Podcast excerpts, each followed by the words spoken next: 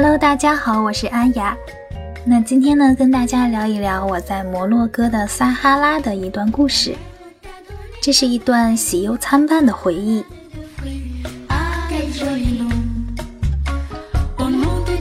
在二零一六年摩洛哥对中国正式免签之后，我就开始蠢蠢欲动了。那时候我刚刚入职了新公司，试用期还没有过，但是我就果断的买了机票。然后怂炮一般战战兢兢地向领导请了一周的假期，连着十一黄金周，奔赴了我梦想中的地方。做攻略的时候呢，我恨不得把摩洛哥的每个城市都挤进这两周的时间里。其中，撒哈拉是我来摩洛哥之前最为期待的重头戏。一方面呢，是因为三毛，他的书都是我在上学期间攒钱一本一本从图书大厦搬回家的。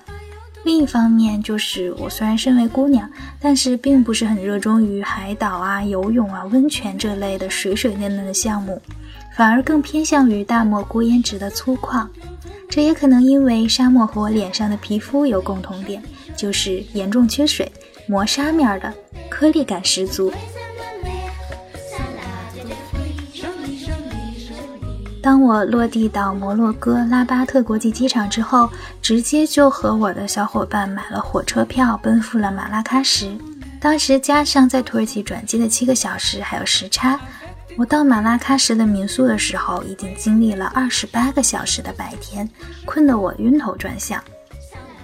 但是在马拉喀什依旧发生了一些有意思的事情，比如遇到了一个哪儿哪儿都去过的日本大叔。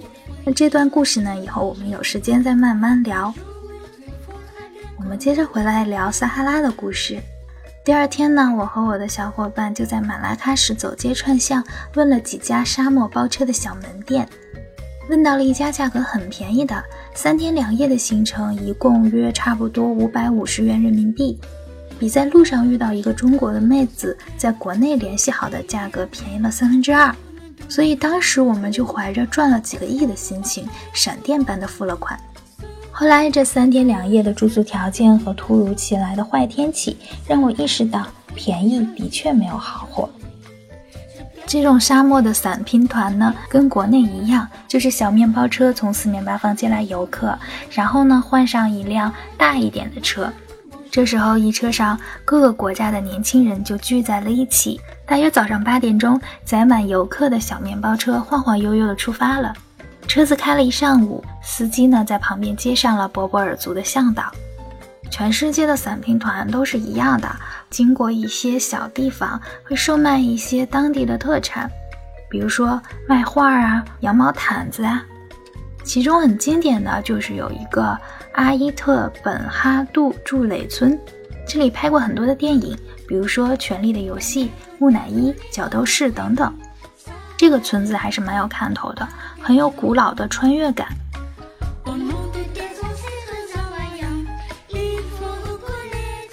这样就到了第一天晚上，那时候还在沙漠边缘，住宿的条件相当好，让我恍惚有了一种在沙漠都是这么舒服的错觉。到第二天的时候呢，我还不知道即将迎来我的是怎样恶劣的天气，因为在早上阳光灿烂，然后听了 N 多攻略的话，我乖乖的买了一桶一升的水，准备应付在沙漠里一天一宿的烧烤。当车子停在沙漠边上的时候，一个年轻的博博尔族小伙子牵了一对的骆驼走了过来，没见过撒哈拉的我们都兴奋异常的说说笑笑，各种拍照。骆驼一个一个地跪在地上，等着游客骑上去。我的沙漠旅行正式开始了。骑着骆驼走了大约十分钟，博布尔族的小伙子让骆驼队停下来，拿着我们各自的手机，挨个给我们拍了一张特写。当时风景尚好，阳光下的我正寻思着水带的够不够。五分钟后，天色转暗，太阳突然就不见了。乌云以迅雷不及掩耳之势飞上了头顶，一时间就像《西游记》里老妖精出场的舞台效果。风刮了起来，不到半分钟的时间里，风吹着沙子噼里啪啦地砸在了裸露的皮肤上，有点疼，有点冷。一分钟之后，大雨点子就开始砸了下来，骆驼倒是走得很稳，但是坐在骆驼上的一队人，从刚刚兴高采烈的谈笑、傻子似的各种合影，秒变拉紧领口、抓住手机、拉住骆驼鞍子、低头闭嘴的自我保护状态。不怕摔下来的我，还前前后后照了几张飞沙走石的照片。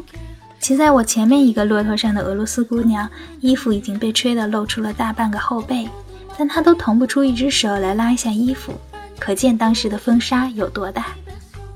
我的帽子也在一瞬间被风吹走了，就当送给撒哈拉的见面礼了。顶着风雨在骆驼背上前行了二十分钟，我忽然明白了大自然有多可怕，人有多渺小。当时内心充满了恐惧，要是这风雨再大点儿。或者我不是在沙漠边缘，而是在沙漠深处，可能已经被埋在沙子里了吧。当时就想到了在敦煌看到的介绍丝绸之路的宣传片，当年商人们牵着骆驼经过沙漠恶劣的天气，被搞得全军覆没。现在是深有体会。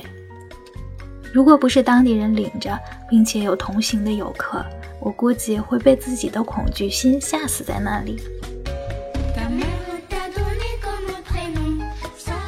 在正常的情况下，当太阳下山之后，沙漠上的余温还是会让人觉得比较热的。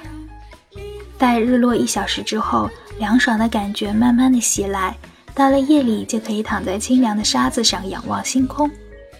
这也是我期待中的沙漠旅程，但是怎奈遇到了百年不遇的大雨。等我们这一队人被带到住宿的帐篷的时候，所有人的脸、头发都是黑乎乎、毛扎扎的一片，极其狼狈。前面几队早到的人看到天气变了，都躲进帐篷去。然后他们忽然看到了姗姗来迟的我们，表情既是惊讶又是庆幸，可见当时我们的样子有多么的糟糕。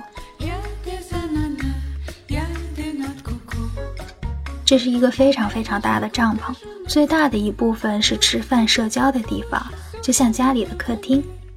旁边有几个帘子，每个帘子里都是卧室，一个一个地铺连着，每个卧室里有八到十五个铺位不等。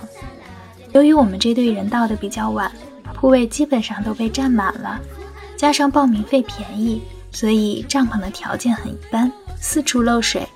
就算占到了铺位，也有一大部分是湿的，没办法睡的。但是没有雨的时候，这里一点问题都没有。可见遇到这种天气也算是中彩票了吧。晚上照例是没有盐的传统的塔吉锅加上大饼。我们一桌人都被坏天气和住宿条件扰乱了心情，没有什么胃口。在帐篷外像小狗画地盘一样留下了一滩印记。大家都是这么干的，夜空遮挡下，谁也看不见谁。饭后，因为手机没有信号，雨还越来越大，想象中的大漠星空，今天是没有希望了。五六十人挤在客厅里，自动分拨聊天，从各自的国家聊到旅行经历，又聊到各种嗜好，就连感情经历都交代完了，雨还是没有停下的意思。所有人都有点口干舌燥，但是都冻得不想喝水，也都不想回到浸在雨水的被窝里睡觉，于是只能相对无言，渐渐尴尬。偶尔有人说两句无关痛痒的话，一圈人捧场的笑笑，敷衍的不得了。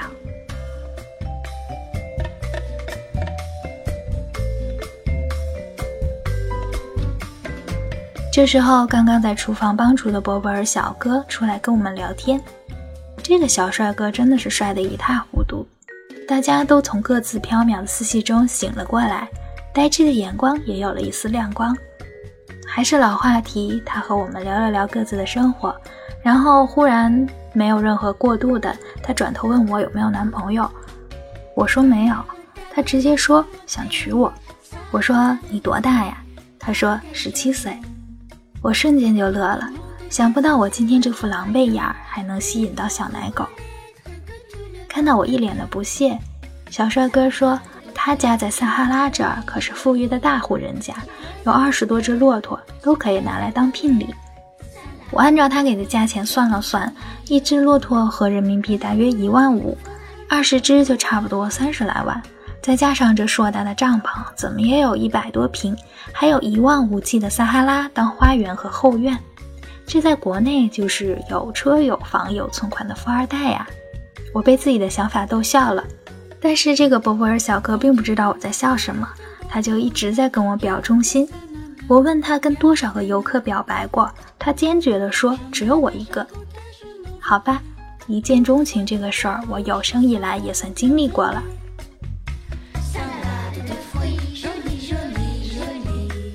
不知不觉的到了夜里十二点，我们都困得睁不开眼。大多数人放弃了刚刚站着的铺位，在帐篷里寻找不漏水的角落，打算蜗居一宿。我跟这个波波尔小哥说，我和结伴的女生坐的骆驼队来的太晚了，没有站到铺位，他有没有地方可以休息一下？这时候他赶紧像献宝似的把我们带了出来，在五米外有一个独立的小帐篷。这间帐篷显然已经很久没住过人了，骆驼的味儿特别大，但是相对大帐篷还是暖和一些，只是依然会漏雨。我和结伴的女生在帐篷里用湿纸巾凑合着把脸擦干了，那个博博尔小哥呢又抱来两床厚厚的毯子，放下毯子，他对我说：“明天早上离开之前，请叫醒他，他有礼物给我。”我说：“好的。”我和同伴就缩在味道浓郁的毯子里，把帽子放在脸上，防止漏下来的雨水打下来，互相感慨着这百年一遇的撒哈拉大雨，想象着星空和橙黄色沙漠的美景，迷迷糊糊地睡着了。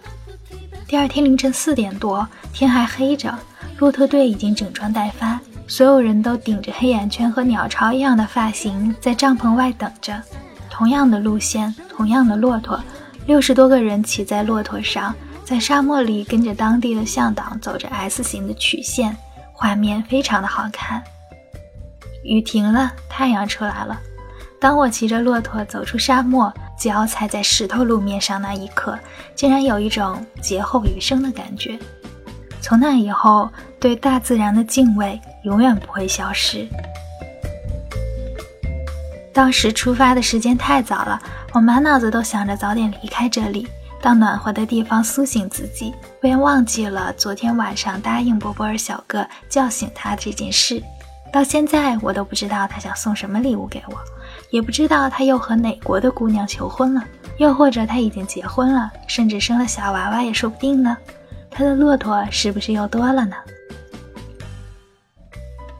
以此纪念我那次倒霉又幸运的撒哈拉的故事。欢迎你在微信公众号搜索“严肃的扯”，查看我所有的旅行攻略还有照片。也欢迎你收听我之前的节目。下期见啦，拜拜。